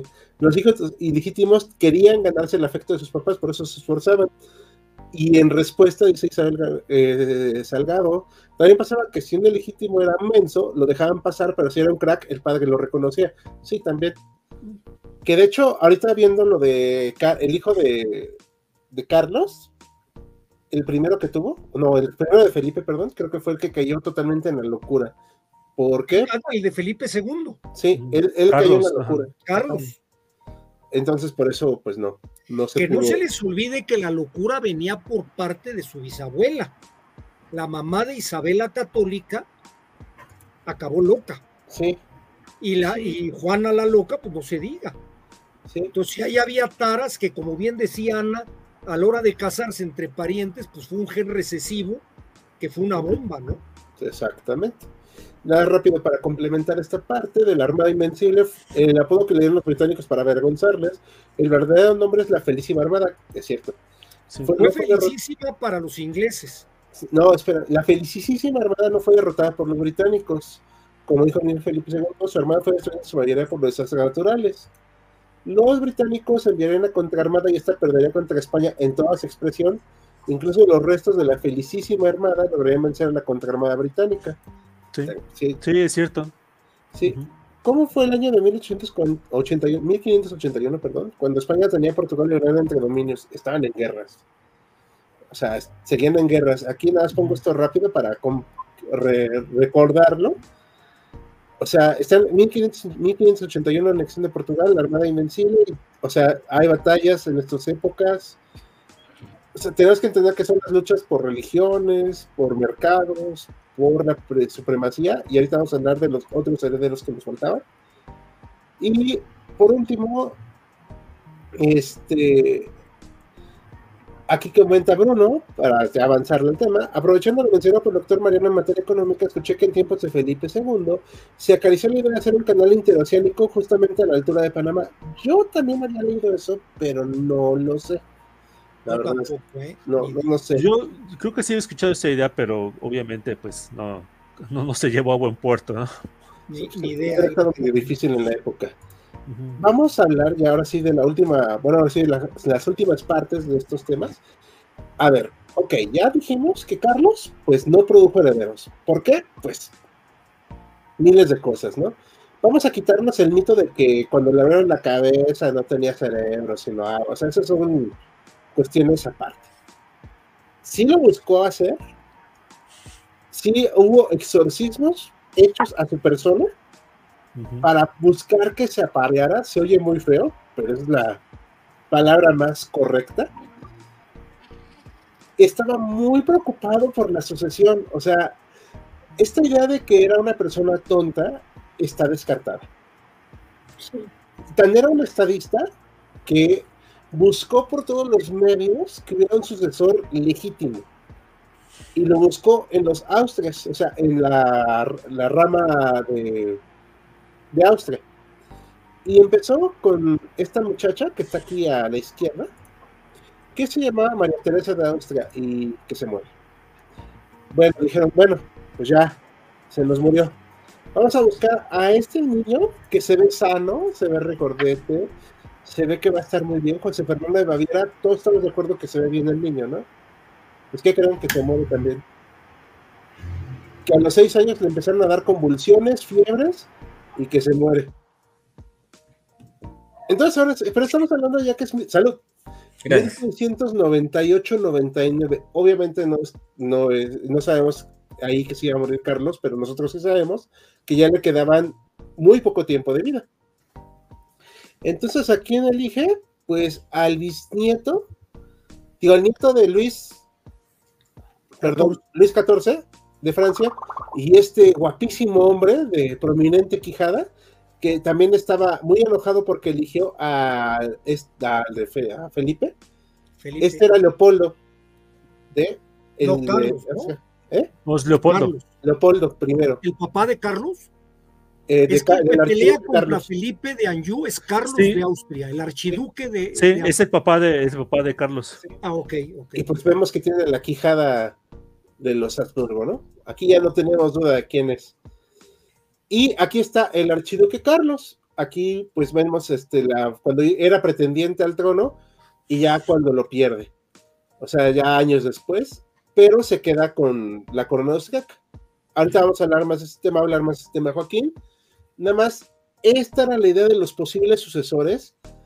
Carlos, en esta, esta imagen, Joaquín, ¿por qué la pusiste de lo bueno, es justamente una imagen de, las últimas que, se hicieron, no se, hizo ya muy posteriormente, pero que sí representa los últimos años de Carlos II, aquí justamente en una, este, una ceremonia religiosa, eh, por eso justamente la, aquí se pone, porque ya es de, los últimos este, años ya que, llega a vivir este Carlos II, ya evidentemente ya en sus eh, últimas, este, últimos años de, existencia. Sí, sí, es que aparte esta cuestión de que el mito de, de que era el hechizado, o sea, se le queda el apodo, ¿no? Digo, ya no lo puedo cambiar, me queda claro. Pero sí podemos cambiar la percepción de él, y no sé, esto sí me gustaría que lo podamos debatir rápidamente. El hecho de que es una persona que, aunque tuvo problemas físicos para caminar y todo, no quiere decir que fuera una persona incapaz de razonar. ¿Vamos bien? Yo creo que sí, Ricardo. Yo lo único que agregaría un poquito a eso, nada más te interrumpo un poco, es que yo creo que a él lo rebasa el problema internacional. Eh, la sucesión en España, más que decisión de él, va a pasar por la decisión de Luis XIV, del rey Leopoldo de Austria y de la reina Ana de Inglaterra, incluso del rey, creo que era el rey Juan de Portugal, que eran los que estaban interesados en ejercer influencia sobre el heredero. Ya sabía que no iba a tener herencia, que no iba a tener herederos. Entonces, estos países desde mucho antes de que muriera, van a estar conspirando, incluso dentro del reino de Carlos II, para ver con quién se quedaban. Y eso es lo que da lugar a la guerra de sucesión que duró 13 años. Carlos, el que es Carlos de Austria, el archiduque Carlos, se proclama rey de España. En Viena lo proclaman rey de España. En Portugal lo reciben como rey y entra a Cataluña como rey de España y Felipe de Anjou no se deja y es una guerra canija, pero una guerra donde yo creo que Carlos II perdió importancia. La importancia fue la bronca internacional, perdón Mariano, aquí hay que hacer una pues, delimitación. la guerra se da cuando Carlos ya muere. O sea, ya Carlos, pues obviamente no puede tener peso ahí porque pues ya, claro. ya, ya, pasó al otro lado, ¿no? Ya colgó los botines. Lo que pasa es que Carlos hizo varios tratados en vida, por eso mostraba a los otros sucesores, a los anteriores, a estos muchachos, que lamentablemente murieron. O sea, eso ya no es culpa de Carlos. Digo, él buscó por todos los medios dar una certeza a su sucesión porque él sabía, era perfectamente consciente del problema que había detrás. Estaba consciente de todos los tratados. Es más, él firma el tratado en el cual es Felipe de nombrado el sucesor. O sea, él lo firma. Nadie lo obligó, nadie, él estaba plenamente consciente de todo. Y esa es la idea también que quiero plantear. Carlos no era un tonto, era una persona plenamente capaz que tenía problemas físicos, digo, no es su culpa, era una afección. No porque, digamos, una persona no pueda caminar bien, significa que no pueda pensar bien. O sea, estamos bien en eso. Lamentablemente, a él le afecta precisamente en no poder generar un sucesor, pero en algún punto, pues ya dieron, se dieron cuenta que ya no iba a pasar, como tú comentabas, y hacen los arreglos. El problema acá es dinástico de intereses monárquicos por todos lados, obviamente, porque pues, hay geopolítica, ni modo, eso no lo puede controlar uno. Y aunque se había acordado que era Felipe el sucesor, obviamente Leopoldo no quedó conforme.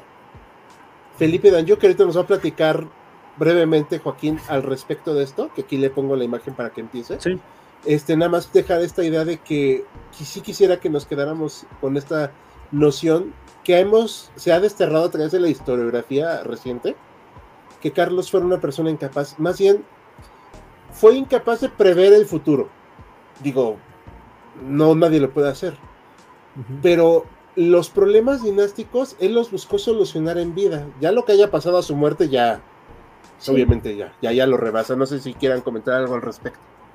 No, sí, de, hecho, cuando todavía estaba vivo Carlos, muchos de los tratados que mencionaste, por ejemplo, en 1668 creo que se reconoce la independencia de Portugal, este, también pues tienen que ceder varias posiciones españolas en, este, por ejemplo, como Lille, este, se los tienen que ceder a Francia, entonces sí trató de hacer con todos estos tratados cuando todavía él estaba vivo, como este, y también posiciones flamencas las tuvieron que entregar a Francia. Entonces sí. Y de hecho, esta cosa del hechizado, le empezaron a decir así por rumores, porque por todos sus achaques que tenía el pobre, pues, pues porque luego le daban convulsiones o luego perdía un poco el conocimiento, pues eran achaques físicos, ¿no? Y le empezaron a decir que estaba hechizado. Fue por por rumores, por sus afecciones físicas. Y él se lo creyó. Sí, él se lo creyó, el pobre, entonces decía, por favor, ayúdenme. Y por eso los exorcismos, por favor. Tengamos en cuenta que pues, los conocimientos médicos de la época tampoco eran, o sea, que iban a saber trastornos genéticos, eh, pues, nada, o sea, todavía faltaban como 300 años para que llegara Mendel. Entonces, tú sabes sí que obviamente la este, era muy difícil que realmente supieran darle un tratamiento adecuado. Los tratamientos que les daban eran, pues, este, eran, de, locos, era, literalmente eran más bien exorcismos. Llegó un momento en el que pensaron darle carne de víbora y carne de gallina para eh, ese remedio mágico para, para eh, curarlo o quitarle el hechizo. De hecho, pues justamente yo voy un poco enlazando a mi parte uno de los últimos tratamientos que le dieron fue beber aceite bendito. Como vieron que no funcionaba, dijeron, no, pues vamos a, quitarle la ropa, lo vamos a poner en esta como pila bautismal, lo vamos a bañar con este, con este mismo aceite, este aceite bendito. Obviamente no funcionó, empeoró su, condición física y los días ya había, ya había fallecido. Estamos ya en el año de 1700. Curiosamente murió un primero de noviembre, o sea, Día, Día de los Muertos, lo cual pues tampoco se, vio como un muy buen este, presagio en, este, pues, en, todos los reinos este, eh, castellanos y aragoneses, pero justamente pues ya estaba este, destinado quién iba a ser el, sucesor, ya se había, había fallecido Fernando de Baviera quedaba justamente Felipe este, de Anjou, que era justamente nieto de Luis XIV. No sé si eh, se puede ver el mapa del, del, árbol genealógico. ¿El este? Ese mero, sí. Justamente aquí lo, podemos ver un poco más claro, ¿no? El, el, al lado izquierdo podemos ver Luis XIX de Francia, rey, rey de Francia, famoso rey Sol, este, para los que no sepan, Leonardo DiCaprio en, el este, en El hombre de la máscara de hierro, creo que ya es un poco este, anticuada la referencia, no sé si Bastante. lo, habrá entendido. Pero bueno, para los que tienen este, este más de 30 años o, o Gracias. tienen la memoria, este, como yo, pues ya este, recordarán la, la referencia, ¿no? E-, Él tiene varios hijos, el, el mayor, el, el, el, heredero del trono, el, delfín, Luis, tiene a su vez dos hijos, el otro Luis, duque de Borgoña, y su hijo, su segundo hijo, Felipe V. Entonces, quien queda justamente es nombrado como este, como rey este, de España, es justamente Felipe V de España. Aquí podemos ver en, en esta línea que este, precisamente este, Luis XIV se iba casado con, con, María Teresa, hija justamente de Felipe IV, y de ahí está más o menos este, la, la, justificación. la justificación para nombrarlo a Felipe V. Había justamente una, este, un problema, ¿no? O alguna discusión que decía, no, pues que María Teresa había este, eh, este, rechazado o renunciado a los derechos a la corona española, lo cual fue como un motivo que este, tomaron en cuenta pues, los partidarios de, del otro bando, por así decirlo.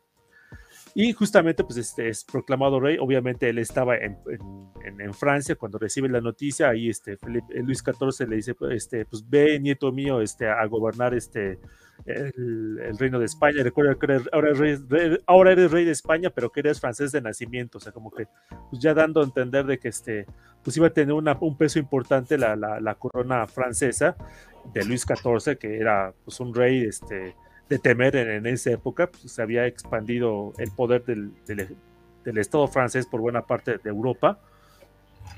Y entonces, que, entonces queda justamente como este, como, como rey Felipe V. Ahora, está desde luego dos cosas. En primer lugar, está el Leopoldo I, el archiduque de Austria, el, el, el, emperador de Alemania, pues que quiere que su segundo hijo, el Carlos, tiene dos hijos, el mayor es José y el segundo es Carlos, creo que tiene más hijos, pero los que importan para esta historia son José y Carlos, quiere que Carlos sea este, el, el rey de España. Entonces la cuestión es cómo se van a ir este, alineando los, los, demás, este, los demás países. Lo que temen los que están en contra de los Borbones, o sea, los, los de Francia, es de que e eventualmente se pueda unir las dos coronas, la corona de Francia y la corona de España. Lo cual, si ya de por sí el rey de Francia era pues, bastante poderoso en esa época, imaginárselo unido a España, pues era una combinación este, pues, muy peligrosa para el resto de Europa. Más aún cuando Luis XIV aclaró de que pues efectivamente pues Felipe V es rey de España, pero que no ha perdido sus derechos sucesorios a la corona francesa. Todavía estaba lejos para la corona francesa, nunca llegó a ser rey de Francia, pero pues aún así este, pues, el peligro estaba. Y por el otro lado, los que estaban en contra de, del archiduque Carlos decían, no, pues lo que puede, lo que puede pasar es de que termine juntándose este, la, otra vez la corona de, España con el, con el trono del Sacro Imperio Romano, o sea, básicamente volver a la, época de, Carlos V, lo cual pues era otro, este, otro cóctel muy peligroso, o sea, por los dos lados estabas este, con, con, la posibilidad de crear una superpotencia, ya sea del lado de Francia, España o del lado de Alemania y España. Entonces, eso fue justamente la razón por la cual este, pues, muchos países este, literalmente no, no, no le dieron ni unos meses, apenas llegó este, eh, Felipe V a, a, España, a Madrid, este, más o menos a principios de 1701, cuando ya las, las tropas este, de, de, del imperio alemán aprovechaban un pretexto baladí que ya se perdió en, este, en los registros de atacar a, Alemán, a Italia, que era justamente uno de los muchísimos territorios que estaban bajo la, la, corona española, y fue así como inició la guerra de sucesión española en 1701. Pero bueno, esa es justamente una imagen de, de cómo inicia. Pero pues eso, como dice el clásico, es, es otra historia. Ajá. Exactamente. Um, no sé si quieran comentar algo más al respecto. Para ir concluyendo, chicos. ¿No? Por mi parte, no. ¿no? Ok. Eh, bueno, la verdad es que sí fue. Es un, es un tema muy interesante. Aquí vamos a ver los últimos comentarios. ¿Les parece? Adelante. Aquí es un buenísimo este detalle. Si Smith sería quemado en España, ¿por qué existieron tipos como Jerónimo de Ayans y Beamont? Este es un buen, una buena reflexión. Yo creo que todavía tenemos esa idea de una España retrógrada, acá, fanática. Pero vamos, el siglo de oro español no se da por osmosis, ¿eh? O sea, tiene a un rey, perdón, muy ilustrado. Carlos, perdón, la palabra. Habrá sido, tenido todos los efectos del mundo. Que si estaba quijadón, que si tenía gota, pero tonto no era. sí. la cultura y el arte, pues fue también un siglo de esplendor y de oro. También con, con Carlos, con Carlos II también. Y el fanatismo religioso no era algo privativo de España o de los reinos católicos.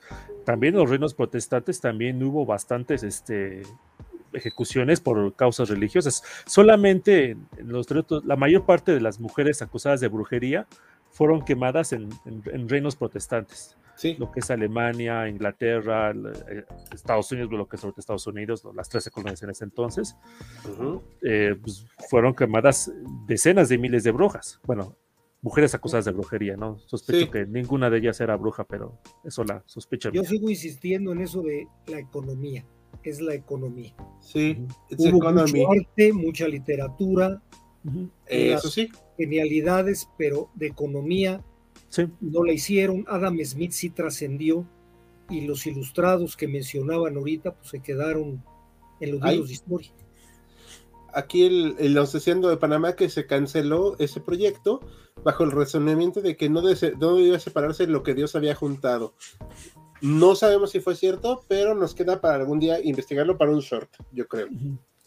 Lo, que sí, una anécdota curiosísima, hace muchos años, más de los que me gustaría reconocer, revisando un archivo este, histórico, eh, vi una revista este, literaria del, siglo XIX que contaban una anécdota de un barco de vapor construido en tiempos de Carlos V después lo, lo busqué, me quedé así como que haya, haya poco un barco de vapor en tiempos de Carlos V.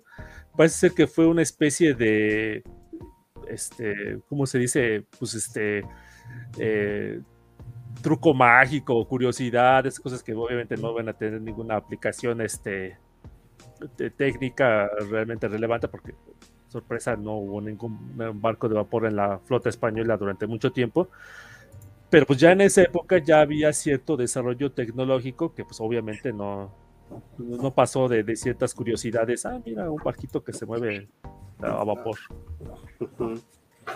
Curioso. Aquí nada, son unas preguntas, comentarios. ¿Qué hubiera sido mejor para España? ¿Una monarquía un senado? Eso ya, pues quién sabe, la verdad. Contrafactualidad, tal vez. Sí, no podemos saber. ¿Quiénes fueron los peores reyes de España, además del inepto de Fernando VII? Claro, bueno, es que Fernando... Está difícil. Está dura la competencia. La hija Isabel II. Ah, bueno, sí. Lleva ah. los aplausos. Alfonso XIII. Felipe, Felipe IV. Según yo, ¿eh? son de los que habría que competir quién fue el que se llevó el suelo. Sí. Carlos III, ¿no? El de que, se es derrotado frente a Napoleón. Carlos III, yo creo que no. Carlos III, yo creo que fue del, de los, mejores. Carlos IV, estás pensando, ¿no? Carlos IV, gracias. Ese sí fue, olvida. Gracias, gracias por corregirme.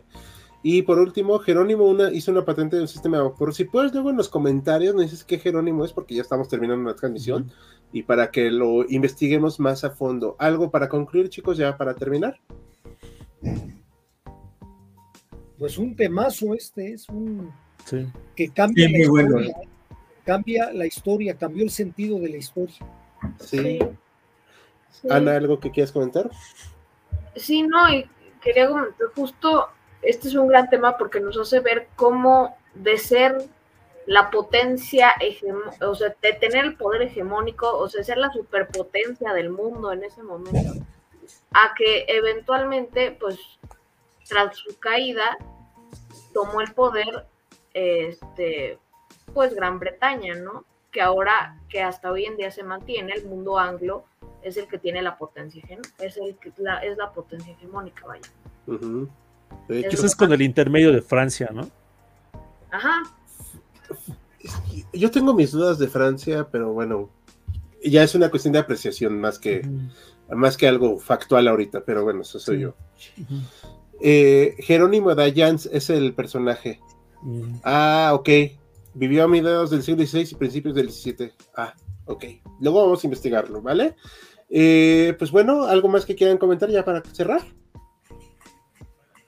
De mi parte, muy buen programa, muchas gracias a todos. Claro, muy buen tema también, ¿eh? me gustó mucho. Sí, estuvo muy divertido. Pues le agradezco a Ana Dan por su propuesta de este tema. Agradezco a todos los presentes acá por habernos acompañado esta noche. Vamos a poner mañana una votación porque vamos a hacer una cuestión especial. Vamos a poner unos iceberg a final de mes y mañana van a poder verlos a mediodía. Recuerden que pueden votar en nuestra comunidad. Pues bueno, yo soy Hal, a nombre de todo el equipo de HC. Nos despedimos. Que tengan muy buenas noches. Hasta pronto.